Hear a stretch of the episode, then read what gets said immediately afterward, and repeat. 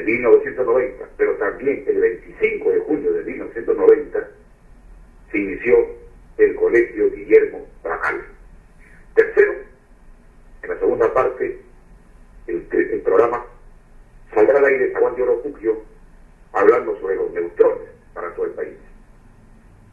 Y la cuarta parte, para sellar nuestro programa, hablaremos sobre la industria cultural en Chiquián. Comencemos con la primera parte. Mamá Luchi te extraña. Invade una pena gigante. Está amaneciendo. No dejé de recordarte en extensa noche. El invierno y su frío me devolvieron al Michai, al Palentana y tu madre, ordeñando arrodillada sobre el rocío. Después, con porongos en tus brazos, sobre la espalda, presurosa ave, volabas a. Nos alimentabas, nos vestías. Y a la escuela. Queso, majar blanco, chicharrones, tortas, no faltaban. Sola enfrentabas el reto de formar hijos con tu sello. Estoy a 24 horas de tu día final. Mis fuerzas no son suficientes. Sin ti desfallezco. Repaso los instantes de tu partida en nuestros brazos. Tus ojos, tu rostro, tu cuerpo se despedían. No pudimos hacer más. Creí siempre que mi razón sería suficiente, legítima para aceptar tu ausencia. Cada lugar, cada libro, cada nota me sale a ti. Tu sonrisa, tu ternura, tu humildad me acompaña.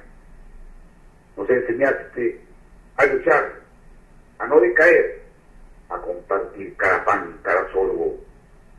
Tus saludos y despedidas serán cantos de amor, de paz, de santidad.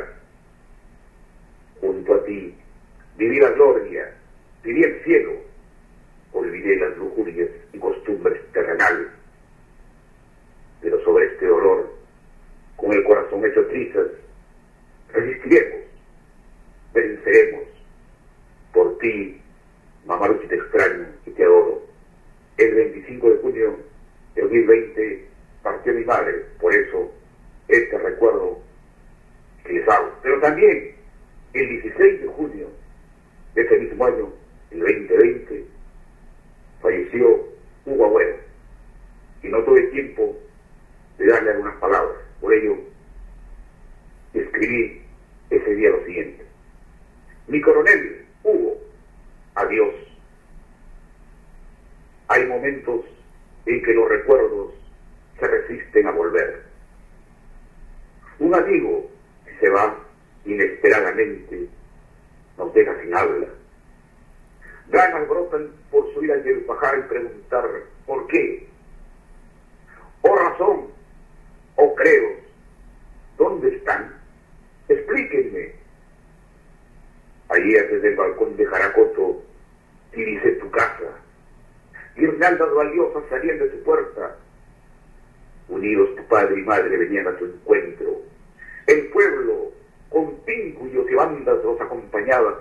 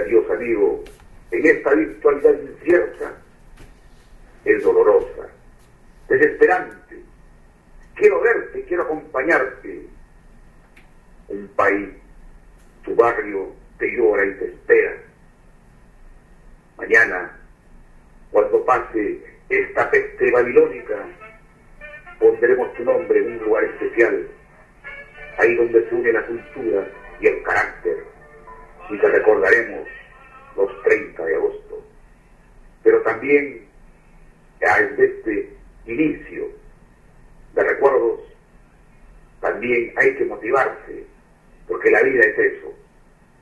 Escribí esta nota el 24 de junio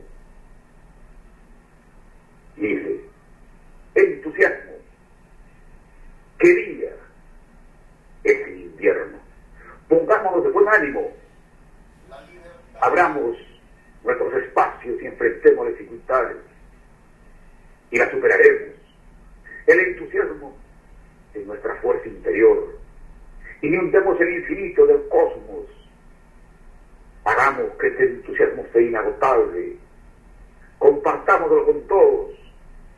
Superemos unidos el lamento. Enfrentemos de la mano los problemas. Confiemos en nuestras fuerzas juntos somos invencibles.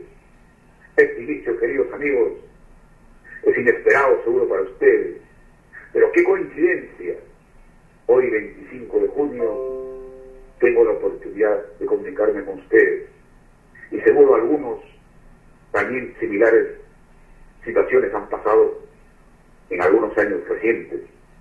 Pero es que la vida, cuando uno pone una línea del tiempo, siempre trae estos eventos, unos con tonalidad triste y otras con de alegría.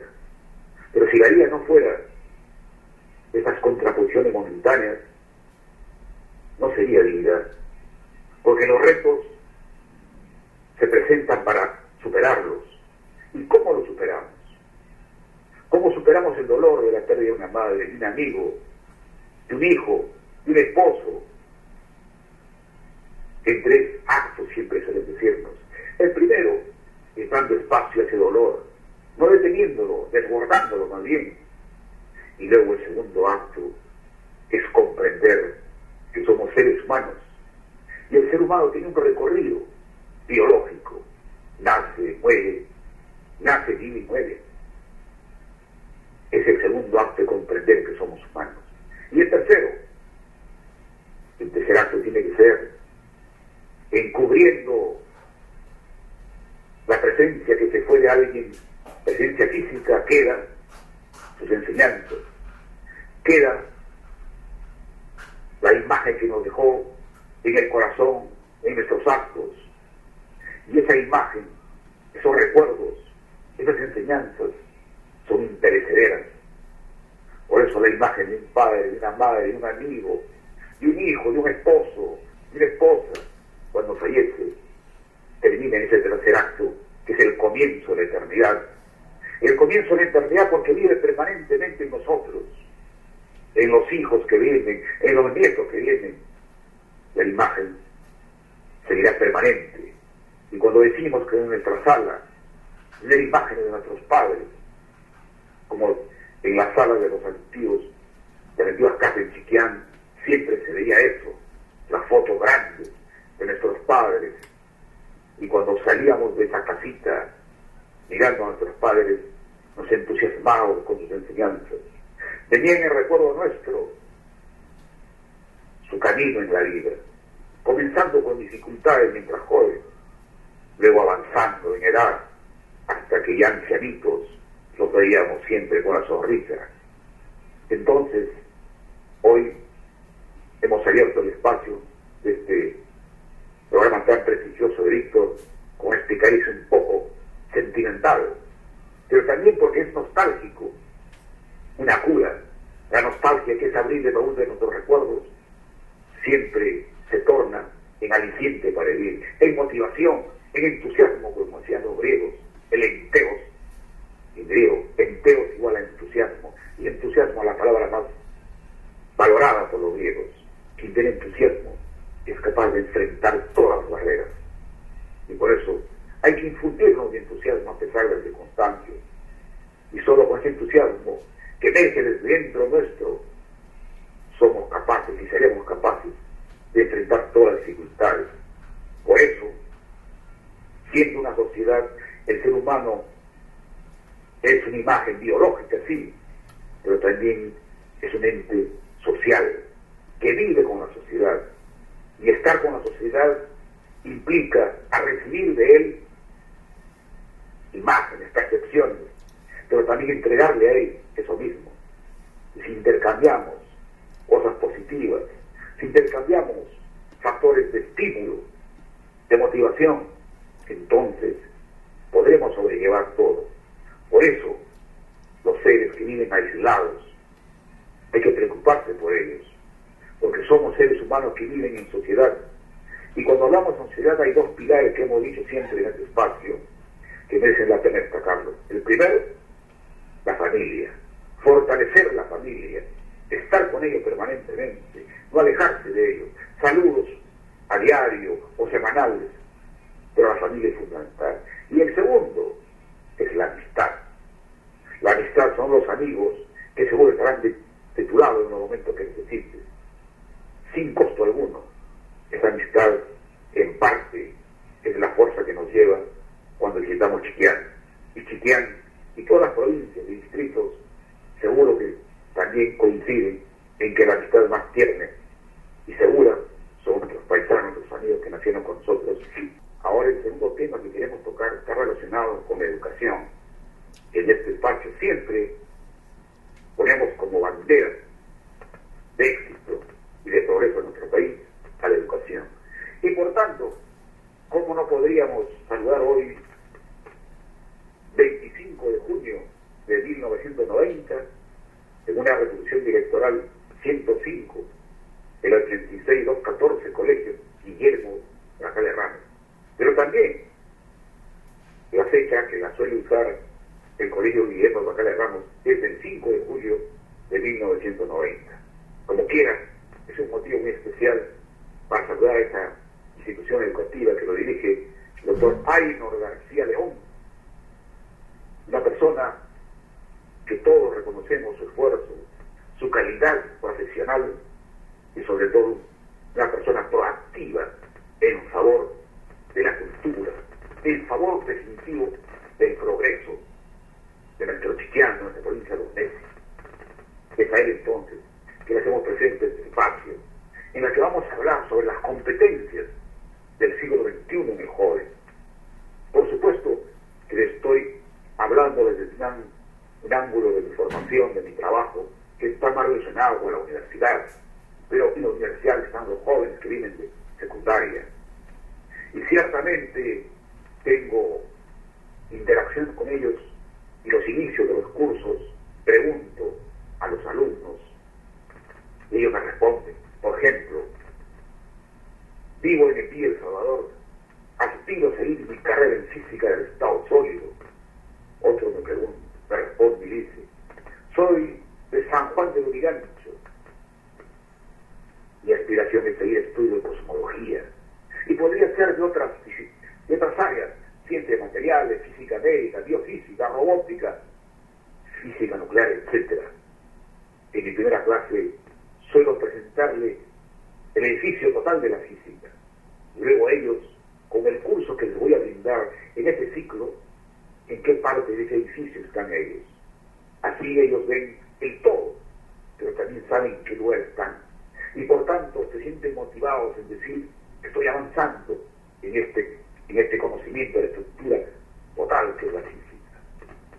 Entonces, hay que tener en cuenta también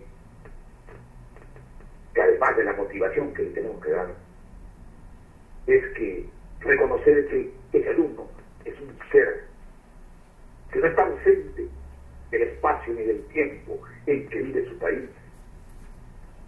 Por eso, él estudiará para venir no el presente, que es una ilusión, que se convierte en pasado en el instante mismo que terminamos de hablar. Él tiene que prepararse mirando el futuro y los escenarios que va a enfrentar. Y por tanto, tiene que aprender a conocer el papel del Estado, el papel de la academia y el papel de las empresas. Tiene que aprender a ser promotor del desarrollo productivo, gestor de su propio empleo. Tendrá habilidad para identificar problemas, plantear soluciones, paciencia y mucha perseverancia para resolverlos. También tiene que aprender a usar las herramientas de las tecnologías del siglo XXI en este papel de docente. Cuando relacionamos al joven, siempre nos viene a la mente aquellos talentos del siglo XXI que en su libro escribió Cristina Mejías. Ella decía, lo que se busca es gente que pueda pensar tanto cuando trabaja como cuando está en la ducha, de camino al trabajo o durmiendo. Los recursos humanos más valorizados están siempre pensando en nuevas y mejores formas de resolver problemas, perfeccionar métodos y alcanzar objetivos. Hoy el cambio de visión hacia la calidad de los productos y servicios implica un aprendizaje y una actividad permanente de mejora continua. Obliga a tener una visión de largo plazo y a compartir información con pares y trabajar en equipo. Por ello, hoy también se asegura que algunos criterios para la selección del personal son el pensamiento estratégico, el pensamiento analítico, la orientación al cliente, la respuesta a los factores externos, orientación a resultados, instinto de negocios, orientación a la calidad, orientación al cambio, el liderazgo, trabajo en equipo, capacidad de influenciar, desarrollador. Estas son competencias que la universidad debe entregar y asegurarle al alumno nosotros podemos pretender formar jóvenes del siglo XXI enseñando contenido del siglo XVIII o XIX y con herramientas ultrapasadas. Entonces, no podemos formar universitarios que terminen como taxistas con respeto de esa profesión, o que esa tarea esa significa, o haciendo colas interminables para pretender trabajos pagados por el Estado con escasísima vacante. El crecimiento macroeconómico no puede solo quedar en, las grandes empresas extractivas, tiene que ser realidad en los hogares de las grandes mayorías. La educación tiene que darles a nuestros jóvenes la certeza de éxito, basado en el trabajo y conocimiento adquirido en sus aulas. Por eso, queridos amigos, hoy en día tenemos que apoyarnos en las diversas herramientas que disponemos con el propósito de contribuir a la formación, a la formación de ellos. Como decía la comunidad general, estamos en la economía del conocimiento. Hoy, el conocimiento y la información son los que definen la capacidad de un país, de una organización, en tener futuro. Y este gran conocimiento, en parte, está soportado por la ciencia, la tecnología y la innovación. Por eso cuando se habla mucho de incorporar el STEM, en inglés significa ciencia, tecnología, ingeniería, matemáticas y la A intermedia que es el arte. Ahora se incorporaba el STEM, la A de arte, porque sabemos lo importante que es el aspecto humano. Peter Drucker, en su libro Sociedad Postcapitalista, señala, el valor es creado por la productividad y por la capacidad de innovar, aplicando el conocimiento al trabajo, creando trabajadores de conocimiento. Cierro esta parte, queridos oyentes, y dedicado al colegio, Guillermo de Ramos, que desde cualquier parte, siempre el joven tiene que buscar en resolver sus problemas a futuro. Y el futuro implica la visión prospectiva, entender qué escenarios se avecinan y ante esos escenarios cómo me preparo. La visión del futuro no es jugar a la suerte, el futuro se construye en el presente. Por eso, siempre para alcanzar el impacto correspondiente, que en este caso sería convertir a ese joven desde las esferas más humildes en las que está a ser hombres de éxito. Y personas de éxito no significa que sean adinerados solamente o dedicados exclusivamente al dinero, sino que sean personas de bien, que busquen el éxito de la mayoría de su entorno. Por ello, en este espacio que estamos saliendo al aire, la educación es un pilar importante y mis saludos a los docentes y alumnos de esa prestigiosa, de ese prestigioso colegio a quien dedicamos este espacio. De 2023 se abre su espacio del Zaguán de Oropupio con el programa número 20. Lo hemos titulado Los neutrones llegarán a todo el Perú en la mañana del viernes 23 de junio del 2023 se abrieron las puertas del reactor nuclear RT-10 a la enseñanza por Internet en tiempo real. Eso puede parecer muy árido para algunos que nos escuchan. Sin embargo, queremos hacer notar que aquellos que han visitado el centro nuclear, seguro que luego de ver el reactor y la construcción que hay alrededor, quedan admirados de esas instalaciones. Pero también suelen decir, ¿cuánto nos gustaría realizar experimentos con él? Venir a sus laboratorios para hacer experimentos con él. Sin embargo, la distancia entre las universidades de Lima y el centro nuclear Raxo es 45 kilómetros desde el centro de la ciudad. Entonces, ha sido siempre costoso la movilización, pero aún si se pudiera movilizarlos, también los estudiantes de las diferentes regiones del país quedarían distantes. El reactor en el año 1988 inició su puesta crítico. El nacimiento, la partida de nacimiento del reactor nuclear fue el, el 30 de noviembre de 1988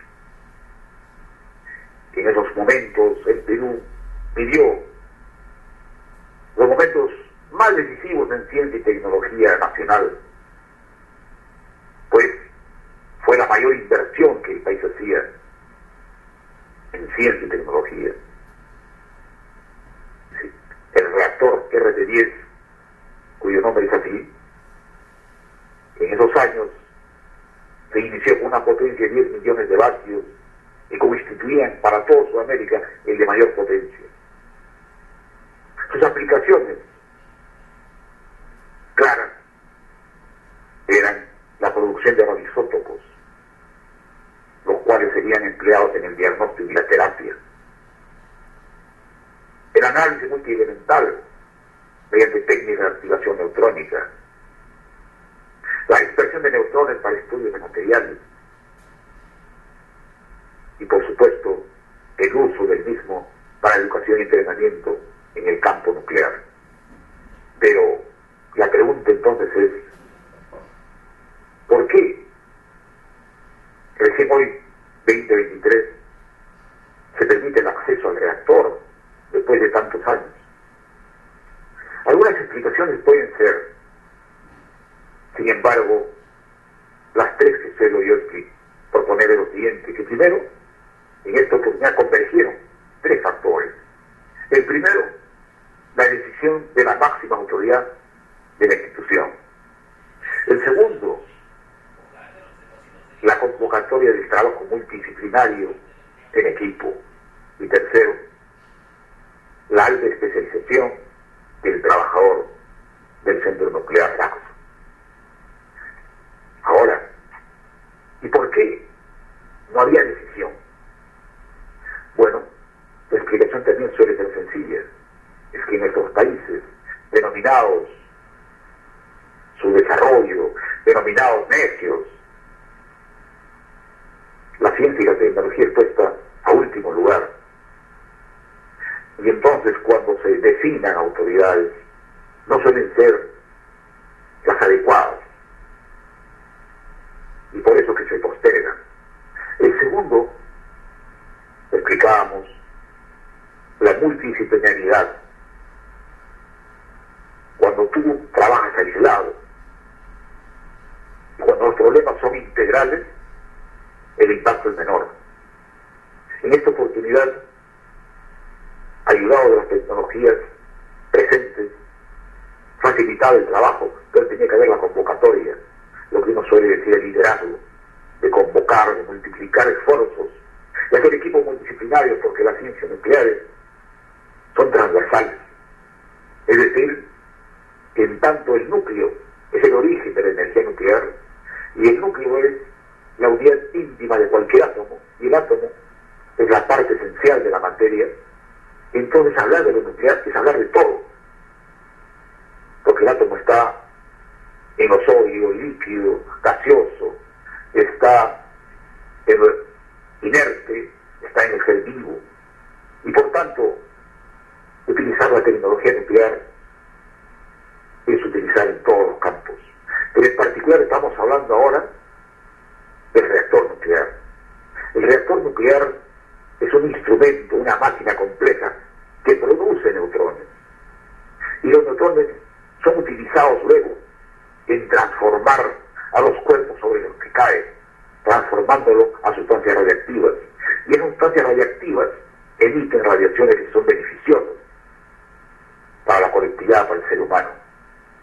Pero lo que conducen el reactor, lo que trabaja en el reactor, son personas especializadas en muchos años. En el caso del Perú, en la década del 80, en la década del 90 prácticamente, se formaron especialidades en maestrías en el campo de energía nuclear, auspiciados por la Agencia Internacional de Energía Atómica y la Universidad Nacional de Ingeniería. De ahí salieron promociones de magísteres en energía nuclear, unas tres o cuatro. De igual modo, promociones de técnicos nucleares. Y ese conjunto de unos 50 especialistas, entre magísteres y técnicos, fueron los que viajaron luego al extranjero para entender y comprender lo que sería el centro nuclear Rax. Muchos de ellos hoy están jubilados y algunos en proceso de jubilación. Y por ello era importantísimo incorporar a los jóvenes a usar el reactor para ser los futuros especialistas. Pero la distancia, como les dije, era el punto que diferenciaba, la dificultad principal. Hoy en día, luego de un trabajo de varias semanas, especialistas diversos, y por la, el impulso que el nuevo presidente de el doctor Mario Mayapoma, ha considerado como prioridad el uso del reactor RP10 a la educación, sea universitaria y secundaria también. Entonces, constituimos un conjunto de especialistas para trabajar en ella. Se me encargó la conducción de ese equipo de trabajo y logramos aquella mañana del día viernes lo que consideramos para nosotros un hito en la vida del IP, un hito en la vida del reactor. Es como decíamos, hemos abierto las compuertas de la ciencia y tecnología nuclear para todo el país. Ahora los neutrones integrarán al país, las universidades del interior del país, en experimentos programados con acceso en tiempo real o online, como se dice en Internet, podrán desde sus lugares acompañar al profesor de su universidad y compartir con nosotros las guías, los utilitarios para que ellos realicen experimentos en los diversos campos que abarca la tecnología nuclear. Por eso es importante este evento que hemos realizado y por eso lo transmitimos a ustedes que siempre están cercanos a lo que es la ciencia y tecnología. En esta oportunidad realizamos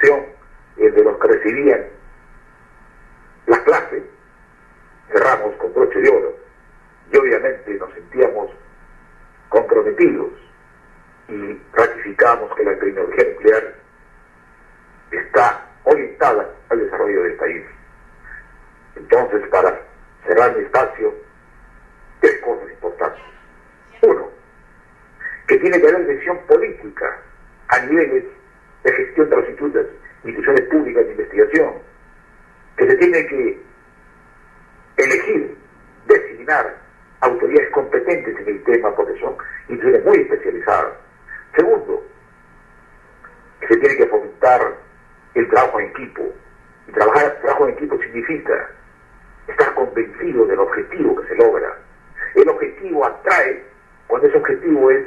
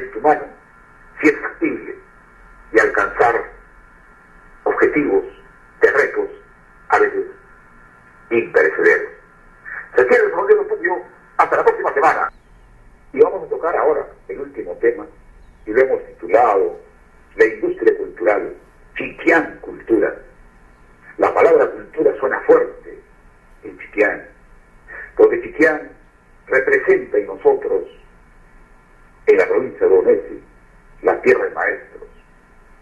Y siempre en ese pequeño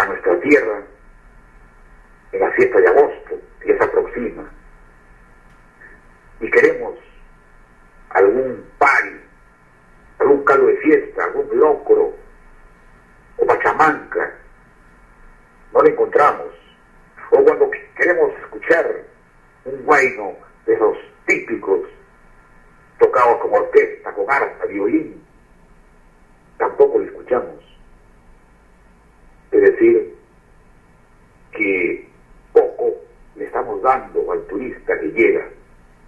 Porque el turista que llega cuando retorne quiere llevarse recuerdos. Quiere llevarse el recuerdo de su símbolo máximo, Luis Pardo, y de su insignia y el Upaján. Sombreros, bufandas, ponchos, gorras, polos, con fondos del Nevado, de sus lagunas, de sus cataratas, de mensajes. Eso quisiera uno traer cuando retorna y compartir con sus amigos aquí, hacerles esos presentes. México es un ejemplo de ello. En todas partes se encuentra eso. Esa falencia que observamos nos debe impulsar a formar en los niños, en la educación escolar, la cultura por el emprendimiento. Es decir, usar su capital intrínseco, lo que se denomina la ventaja comparativa. Se te compara con otras instituciones, otros países, otras localidades, ¿Qué te caracteriza? ¿Qué lo hace único aquí? Y lo que hace único a nuestro Chiquián es esa cordillera hermosa, el evento Luis Pardo, los nevados, los paisajes, eso te lo hace distinto, importante tu imagen, que vas a competir y convertirlo en ventaja competitiva, es el turismo y lo que te da la naturaleza. Pero hay que transformarlo en productos. Ciertamente, citando al antropólogo Néstor Canclini, él promovía la, la industria cultural, siguiendo esa línea de la industria cultural. ¿Por qué los pobladores que saben de las cocinas, de las comidas típicas, o de las canciones típicas, o de las vestimentas auténticas, o de historias de personajes, son los más pobres? Es que ellos deben serlo así para creerle que son auténticos. ¿Por qué no se vende ese conocimiento a la inmensidad de turistas que llegan? Sería una manera útil para que hagan su dinero y se transforme, se, exalte la autenticidad de esos narradores, de esos dueños de los saberes locales. Hemos hecho siempre del saber local al universal y viceversa. Es decir, la globalidad promueve la estandarización de todo, pero no ha podido la globalidad contra la localidad. El pintor que nos decía, pinta lo local y te harás universal. En esa misma lógica, si uno muestra lo local, se convierte en universal. Y lo están demostrando las diversas personas que muestran en imágenes sus videos de sus locales tan pequeñitos, y porque son bien locales, cautiva al mundo. Eso mismo tenemos que seguir. Y tenemos que levantar los mitos relacionados con la industria cultural el mito aquel que solo los pobres son los que saben de lo auténtico, falso. El otro que la cultura no es negocio, porque no tiene compradores, es cerrado. Ya lo dije, lo local se impone en el mundo. La globalidad cede ante lo local cuando se muestra lo auténtico. Otro mito que tenemos que erradicar es que para expresarme mejor, tengo que tener estudios universitarios. No es así. Expresiones más auténticas se hacen con el propio entusiasmo de las personas, con lo que cobija, con, con lo que tiene en su percepción guardada en sus años de contacto con la naturaleza. Es más auténtico aquello que está tras imágenes no estandarizadas siempre hemos hecho en este espacio el mensaje de un físico argentino que nos hablaba de la superrealidad. Sábado decía que la realidad parece que fuera lo que tú observas, pero para comprender a las personas hay que entrar dentro de lo que aparentemente es la realidad, y él llamaba la superrealidad. Entonces, no nos queremos en la parte externa. Las apariencias engañan. En este espacio hemos siempre acuñado una frase, ¿cierto? Esencia es lo que nos, nos, importa, no la transparencia, sino la esencia. Y eso está ahí entonces. Y el otro mito es también que los bailitos, nuestros bailes, nuestros cuentos, nuestras comidas, no creo que les interese a los visitantes, falso. Es eso lo que cautiva. Cuando uno va a un lugar, siempre pregunta, ¿cuál es el libro que tiene las anécdotas de este pueblo? ¿Cuál es el origen del nombre de este pueblo? ¿Qué baila en este pueblo? ¿Qué come en este pueblo? Eso es interesante. Y hemos dicho siempre, un amuno dijo eso, a mí no me importan las similitudes, me importan las individualidades. Es decir, aunque el mundo busque uniformizar, lo que interesa en el fondo la diferenciación que tenemos. Y por eso entonces, que desde aquí apoyamos a todo el esfuerzo que hacen las personas por demostrar nuestra capacidad turística, fomentarlos, aprovecharlos. Quiero cerrar el espacio dando mis saludos a todos los oyentes, en especial a los que cumpleaños esta semana,